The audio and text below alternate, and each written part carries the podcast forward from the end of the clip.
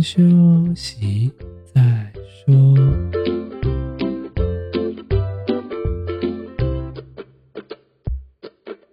大家好，我们是先修身，我是聪聪，他是铁总。今天是十一月四号，星期五。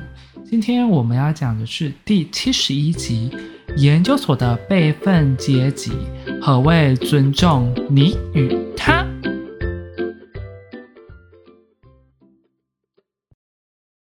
如果你有任何想投稿的议题，或者想要对我们说的话，欢迎到 IG 搜寻“先修身”私讯我们，也别忘记发了我们的 Podcast，追踪我们的 IG。先休息再说吧。好，那我们今天来正式来录一个。因为九月嘛，大家都知道开始有找自己的研究室了。然后呢，因为我们也正式升为学长姐了，你可能之前有过这段期间，所以说我们今天来分享一下学长姐跟学弟妹的相处之道，分享当学弟妹的经验跟当学长姐的经验。对对对对，这没有错。你觉得我们要先讲学弟妹还是当学长姐的经验？先讲学弟妹了。好啊好。我想一下哈，我那时候硕一刚进来，哎，我硕一进来的时候真的很懵懂，哎，就是我觉得学长姐就是有个头衔很难亲近。我觉得尤其是到不同的学校，如果你在原本的学校可能还不会那么陌生，你到不同的学校觉得整个文化都不一样，因为每个学校有自己的文化嘛。然后就会比较怎么说啊，就会比较小心一点，然后不知道说那里的实验室的风气怎么样啊，然后学长姐的态度怎么样，那个时候就很小心。可是有时候我就觉得，哎，学长姐好像都很不喜欢跟我们讲话，你不觉得他们态度都很严肃吗？哎，我我们的学长姐倒是还好，我觉得我比较我比较机车一点，我可能看起来太冷了，我觉得他们人还蛮好的。学长姐应该都会说，嘿，学妹，这样吗？没有了，倒没有那么 没有那么嗨了啊！还是说学妹要不要来聊天啊？我们最近聊那个，还是说哎、欸，学妹要不要吃午餐？吃啊，一起吃啊，赶快吃啊！哦，我很少去跟他们一起吃，有啊，我有跟他们吃过。要孤僻哦。可是你会懂得拒绝学长姐吗？这是什么意思？就是如果说学长姐说，哎、欸，今天要不要吃午餐？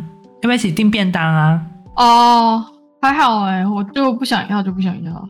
哇，你那真的非常有想法哎！还是说今天某个同学庆生，或者老师庆生，他说：“哎，学妹要不要一起帮老师庆生呢？”这个时候你会说 “yes and no”，会说好啊。那你是出发自于内心觉得嗯，好好好，还是说哦，因为也就是神态啊，就说啊，好啦好啦，可以可以。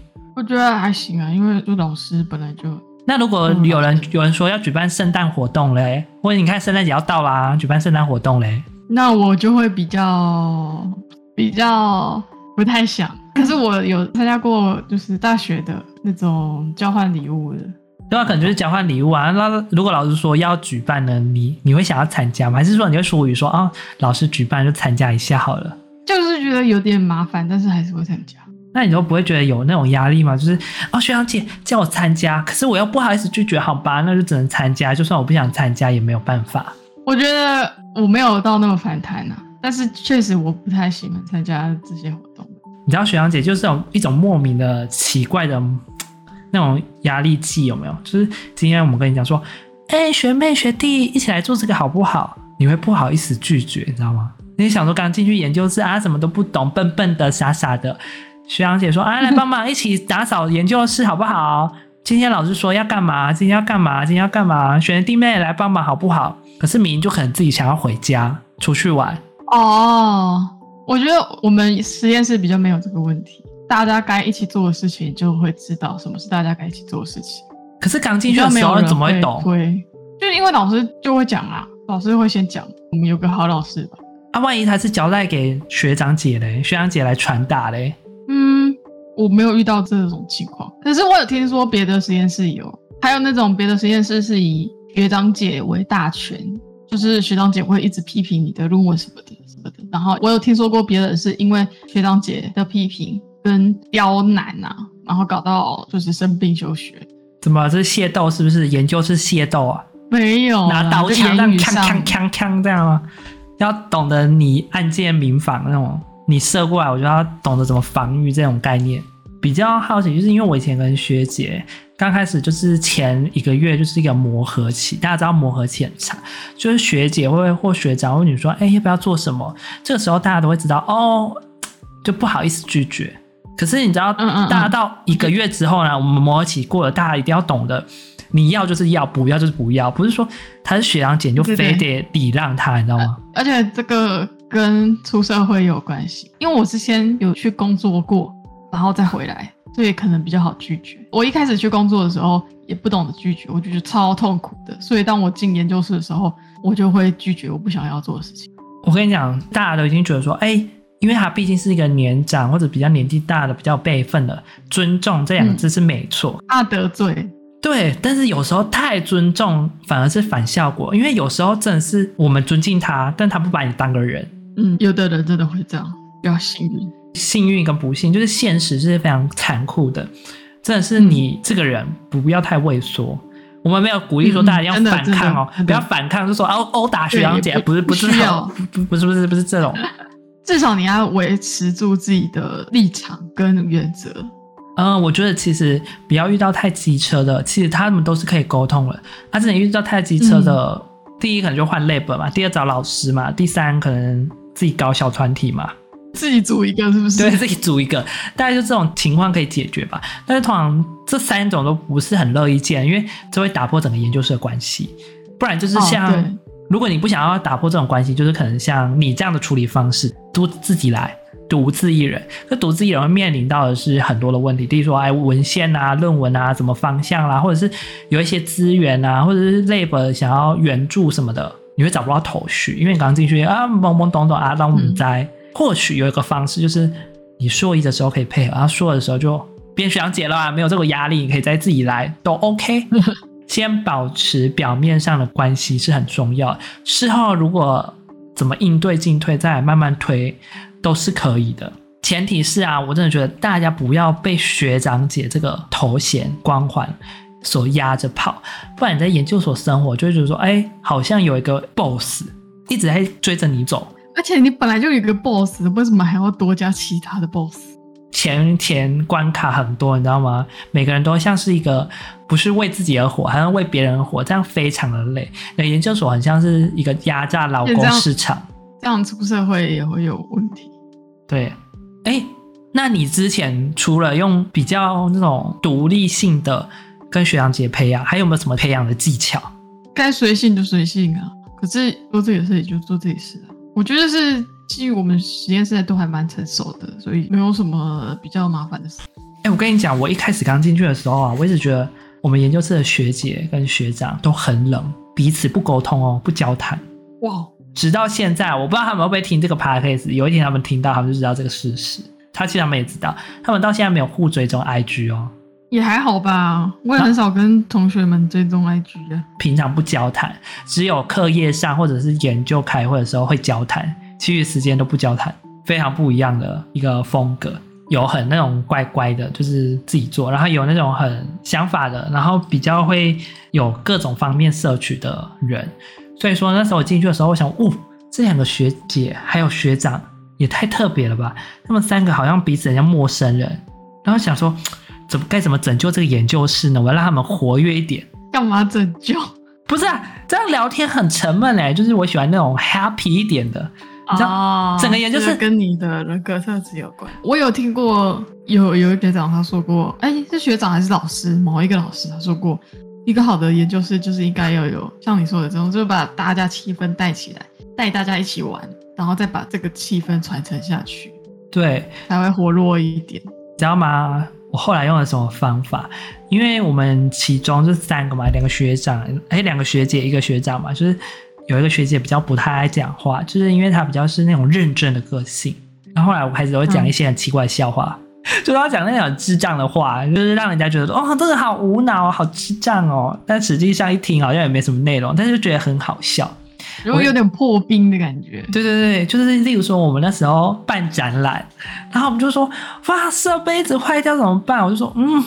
怎么办？怎么这么可怜？一定是有小妖精在作祟啦！是有那种魔法妖精在破坏我们的机器，我们去买乖乖来镇压。然后学姐又觉得很荒谬，你知道吗？连那个不孝的学姐都想说，这是什么荒谬的言论？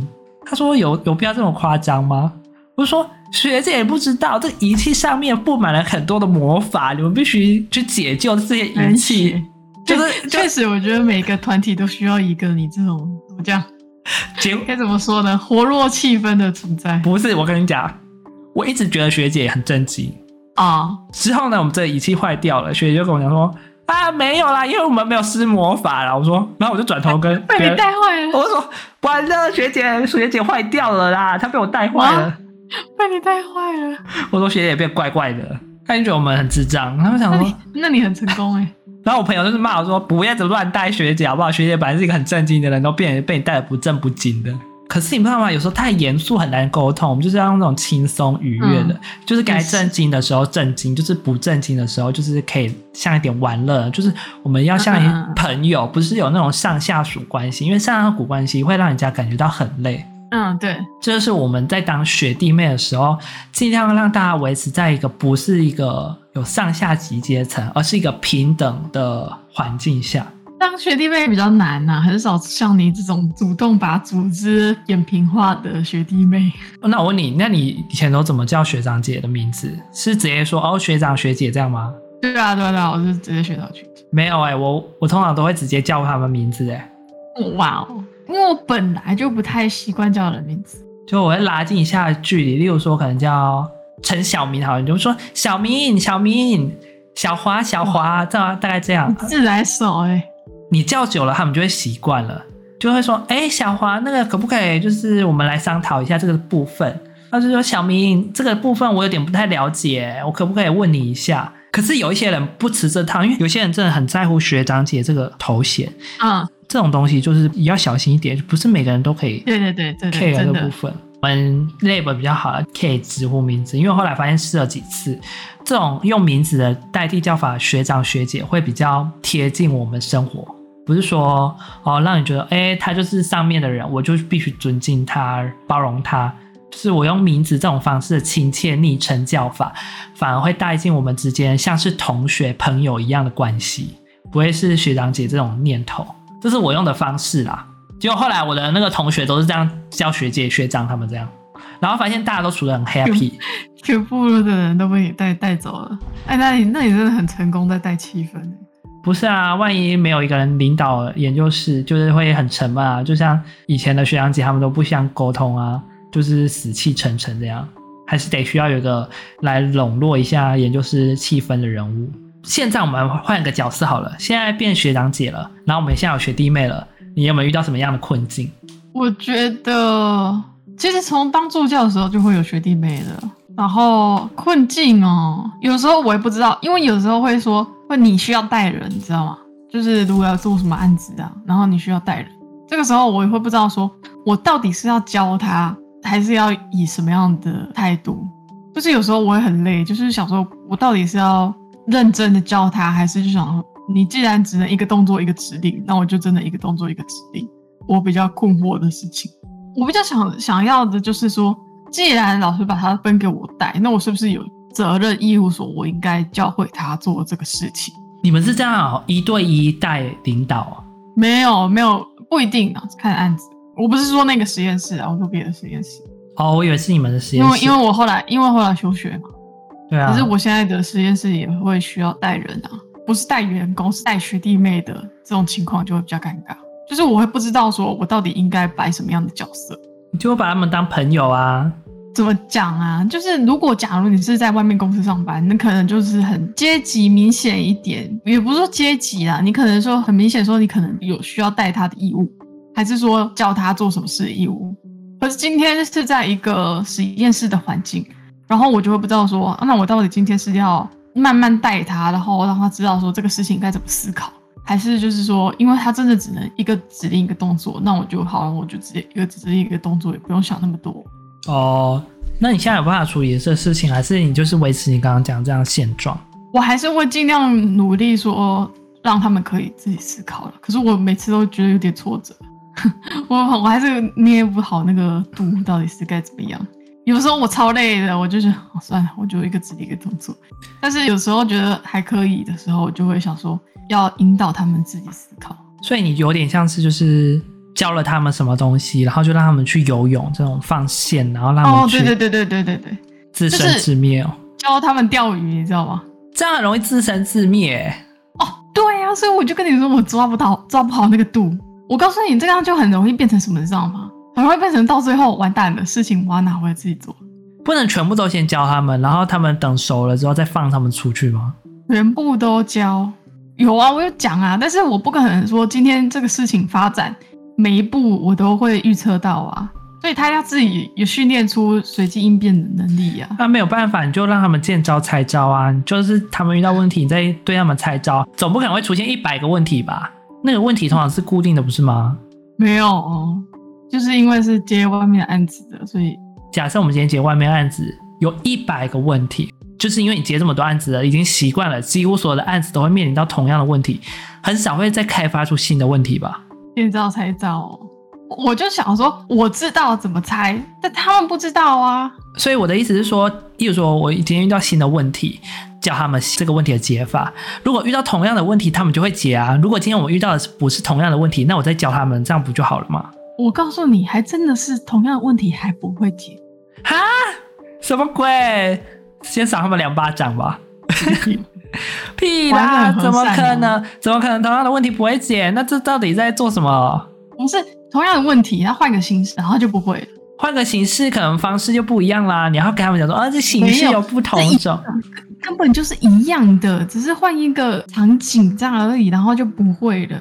他可能不理解你的说法，你要讲说哪里换啊？因为不是每个人都像你一样会懂得变通，有时候真的卡住螺丝，你就必须帮他们解。因为同一个问题，虽然说有百百种法。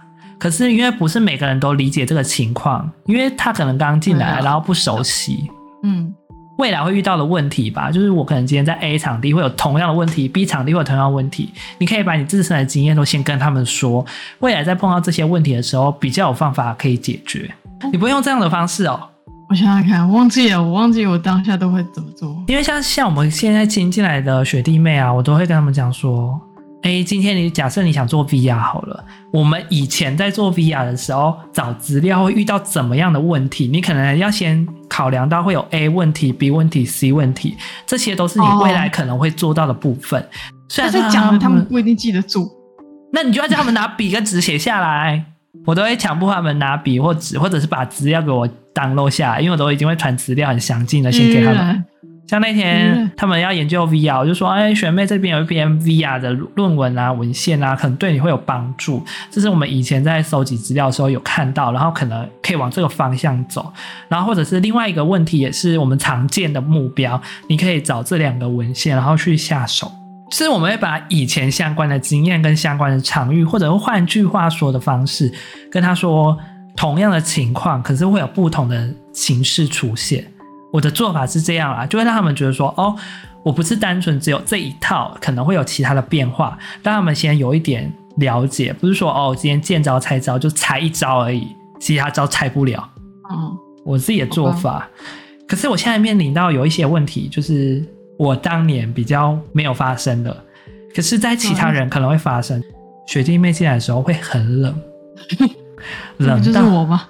冷到不知道怎么办。最近就是学妹，因为学妹比较有偏那种独立自主的，比较有自我意识强的，就是比较有自己的想法、理想的。嗯，然后我就进来的时候，我就说：“嘿，学妹。”她就说：“哦，嗨。”我想说：“哦，下一句要回什么？我太冷了吧？我怎么回？”我说：“哎，最近研究做的怎么样？”嗯，还好。请问这个我要怎么接下去？然后说：“最近有没有发生什么困难还是问题？还是课业上有什么？”嗯，好像还好。学妹可以多聊一点吗？可以好好的跟我聊个天吗？不要这么冷淡好吗？好像我是会吃你一样吗？我只是想说你有没有什么问题啊？可以给你一些那种参考资料、参考档案啊。哇，人家害羞。没有哎、欸，他看起来就是很冷，不是害羞。遇到遇到跟我很像的那种。但是另外一个学弟啊，就是。可能因为他性格比较放，然后我们都会聊啊，要去哪里出国玩啊？你最近有没有什么拍摄计划？还是你喜欢哪一种东西？喜欢吃什么啊？你喜欢去哪里玩啊？你研究了哪一些东西？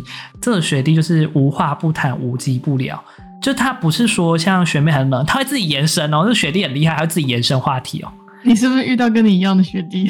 没有，他比我还夸张。他跟我们老师聊那个特斯拉，特斯拉怎么抓那个卫星啊？然后定位怎么做？为什么？学弟，我们聊太过头了。老师虽然说很想知道，我们好像有些东西不用聊这么深入。像我们今天今天我们开会的时候就在讲，要、啊、不然我们论文做阿里山好了。嗯，开始聊阿里山哪里好玩嘞？就是我们跟学弟啊，还有我同学在那边聊阿里山哪里好玩，然后老师说：“哇，这个地方好漂亮。”那个学妹一阵沉默，她完全没有想要参与我们的话题。就是一般开会的时候，不是大家会共同给意见吗？嗯，你会给意见吧？还是你也不会？大概像学妹这样。如果已经共同开会了，当然就会给意见了。重点是我们之间就是共同开会，大家的东西不一样，因为我们会适时而想要知道大家的想法。潜进阿里山，然后做阿里山的论文。然后呢，我们就是因为会提说阿里山现在有什么人文地产景啊，这里有什么风格特色啊。然后学弟也说哦，我曾经去过这里，然后我曾经有这个瀑布什么的，有什么见解，你知道吗？然后那个学妹就沉默。然后这时候我们老师就说：“哎，某某某，你对这个地方有什么样的想法吗？”然后他就说：“嗯，没有。”我想说。啊，这个开会有时候很难开呢，因为他要做什么，他也没有想法，没有 idea。然后我们以这种轻松的讲法，他看到这张图啊，还是看到这个影片啊，no any idea，我就会想，这个是有在思考，还是在敷衍我们？他他没有想要跟我们深入，还是怎么样的？有一些学弟妹会有一种反效果，就是我们当初称为学弟妹的时候，会尽量的配合 lab，但是有一种学弟妹就是比较。自我意识强烈的人，就是说，哦，随便啦，我论文做我自己的，你有没有问题都随便你啊。哦，对，有些人是这样，没有错。感觉就是老师说什么他才听。哦，对对对对对，这种也会破坏那种整个研究室的氛围。我之前我跟老师反映说，我们研究室现在就是分成，我们跟学弟很好，可是跟学妹不好。我们不是说不理睬学妹哦，是因为我们跟学妹。虽然像是有点隔阂，就是我们丢东西给她，她有接，可是回来的东西等同于没有回来。我可能问你说：“哎，今天吃饱了没？还没？你要吃什么？不知道？还是说你最近有喜欢什么吗？还好哎，没有，就是会给你据点式的，不能完全没有任何反馈哦。我就从来没知道 yes no，然后剩下反馈都没有。我就想，这个人是有真心要跟我聊天吗？要不然就是他真的不太会讲话，不太会讲话，对不对？我这个人就会引导，就是我比较像是引导式的聊天谈话。你今天要吃什么啊？嗯、哪里好吃啊？还是学妹，你有没有去过这个地方啊？这个地方有什么东西？你有没有吃过啊？就是那种引导式、推引式的，慢慢推推推推，想要推敲看他喜欢吃什么？没有，一点都找不到。还是我们问他兴趣啊什么的，有推进进去一点。然后我们说，那我们可以看一下有哪一些类似的吗？他说我可能要找一下、欸，哎。之后再给你们看，他就没有之后了。完全就觉得我被敷衍。我们对学弟妹的谈话，如果你现在身为学长姐，真的是要有一套说法。你可以不用用逼迫式的，就是像我这样引导式、引导式，可以引导式到最后很容易换来就是我跟你没有任何的共通点可以深入。哦，因为他就一直卡在他那里啊。对，这个时候我真的觉得这可能需要时间来磨练啊，因为毕竟。大家可能刚刚相处一个月，可能还不多，可能我觉得半年可能会慢慢抓到这个人的习性。所以大家身为学长姐，也不要逼迫他，就是为什么不讲话？不讲话是怎样啊？你就是害群之马，是不是？就是这种可能会反效果。有的人就是喜欢分享自己的东西，有的人就是不喜欢。我们不要勉强所有的人都一定要跟你一样，因为这个 lab 呢，不是只有你一个人生存。嗯，据说啦，我是听以前的学长姐说的。有学长姐啊，就是跟学弟妹处不好，然后也有换研究室啊；也有学长姐跟老师处不好啊，哦、然后也换研究室。我觉得这都是，例如，例如你也曾经想要换研换研究室啊？对啊，大家有想要听这个部分，可以去看之前的有几集，就是讲说为什么会换研究室的可怕事件。哎，我好像没有讲过这些恐怖事件吧？我有讲过吗？有啊，有讲过啊。是跟老师闹翻那一次吗？我有讲过这个吗？啊、有啦。还是我们之后，我们之后再来做一集重整，就是如何在学校踩到老师的雷，让老师大喷发，就是 反向哎，可以啊。对啊，我们就可以知道怎么喷发老师的地雷，制造真的危机。好，这是先题外话，之后再来，之后再来讲这个部分。我觉得大家就是要懂得每个人的习性，因为前三个月如果你是学长姐啦，我觉得你就是先保守一点。不要太进攻他，有时候太过进攻哦，会得到反效果。就是慢慢顺水推舟。三个月后啊，如果你觉得他这个人是不太适合言语表达的，那你可以换个方式，可能用推敲式的、引导式的，慢慢来沟通。如果他是一个比较有独立自主的个性的话，那你可以丢一些问题，让他去凭靠自己的想法、意见，然后来给你反馈。依照不同的属性啊，不同的人物去做一种不同方式的改变。如果他本身是一种喜欢揽自己所有工作的，就所有工作都揽在自己身上，那你就问他说：“那你有没有需要帮忙啊？帮你分担某一些工作？因为你看你这工作这么多，是不是需要其他人来辅助你？找其他朋友啊，其他同学啦，或者是其他 labor 的，可以协商，这都是 OK 的。每个研究室有不同的人。”就是前三个月是观察期，后三个月就是开始要磨合咯。不要说哦，前三个月好去死吧，各位都去死啊，我都不要聊天。然后后三个月你就会觉得哇，研究室多了一个孤魂野鬼，他坐在那边都不跟你聊天。这种研究室神态通常就会变成。非常恐怖，就是开会的时候，老师说，对，老师就说，哎、欸，你们最近培养的怎么样？你们相处的还好吧？大家就是一翻两瞪眼，相看两不厌。我看你，你看我，我知道你，你知道我，但彼此之间没有任何关系。说不定还不是两不厌，是两厌。这种神态会啊，你要持续两年，你得想清楚啊。再来呢，我们反过来换讲好了，因为我们刚刚讲学长姐。对学弟妹的生存之道，后来我们来讲一下学弟妹对学长姐的生存之道，就是适时的尊重，但不是所有的尊重都应该理所当然。怎么说？因为他一定会做出违反，就像我们当学长姐的时候，我们也会做出很多违反常理之事。例如说，本来是老师交代给你的工作，然后我们就说啊，学弟妹，老师交代给你，没有，老师根本没交代这个鬼屁。就是很违反常理之事哦，就是明明是自己的工作，他自己不做，丢给学弟妹，或者是明明是自己要负责的部分，就是死不跟学弟妹讨论。哦，这很讨厌。学弟妹有时候主动很重要，不是每个人都一定是被动的，因为主动跟被动真的是要两者互换哦。学弟妹这个角色要切换得很自如，学长姐已经切换自如了。因为他们已经受过一年的磨练了，所以他们切换的角度顺序是非常的迅速。但是你学弟妹刚进来的时候，你前三个月你要知道哦，哪时候要主动，哪时候要被动，哪时候要看人家脸色，有时候哪时候不用看别人脸色，这是很重要的一件事情。但是不是所有的事情都一定是对的？对，真的，每个事情都是要看实际情况。当你学会了这个事情的时候，你换成你是学长姐的时候，你就会有一种反过来说哦。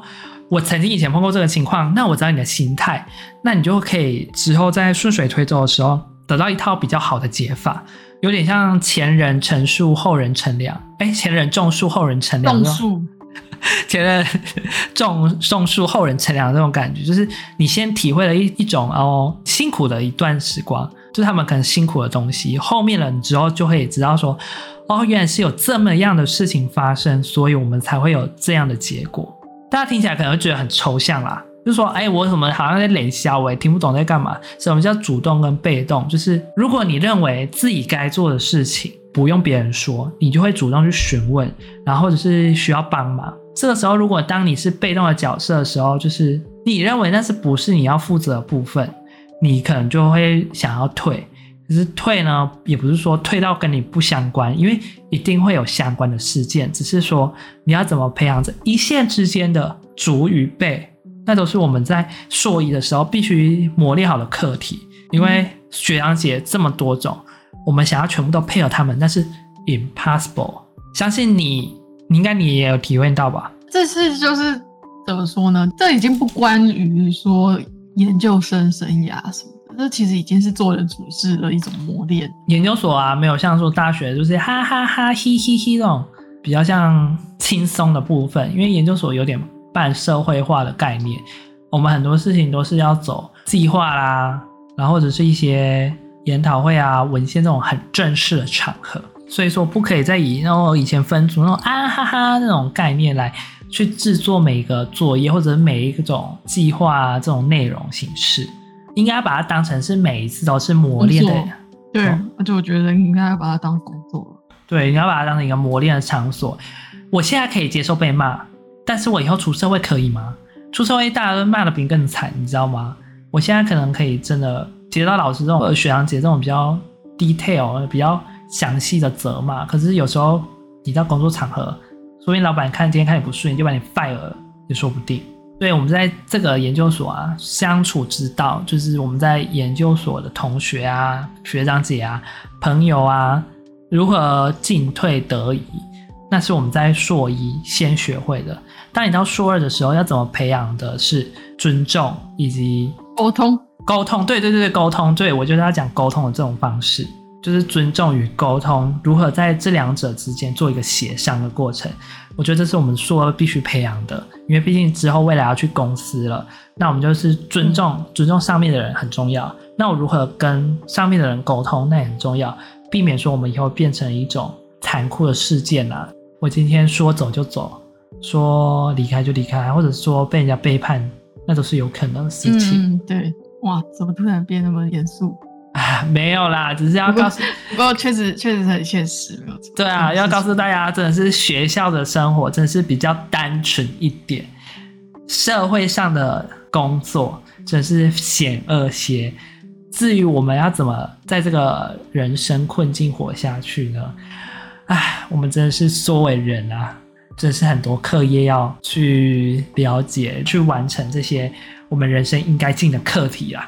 我们祝福各位在研究所这边可以磨练出自己一套的生存方式，以后应用在未来的职场方向。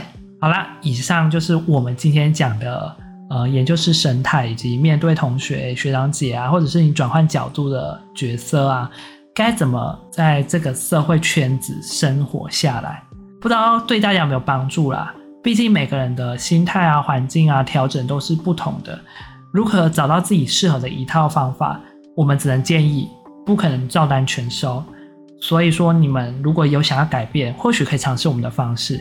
如果没有也没关系，因为这个世界是瞬息万变的，你会遇到的人百百种，每一种方法不尽相同。至于你要怎么找到这适合的方法呢？那我想应该就是你多与人相处，多与人接触之后，那自然会有自成一派的一套说法嘛。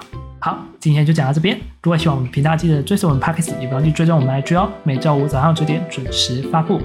如果想要赞助的，也欢迎大家懂内哦。就这样了，我们下次见，拜拜。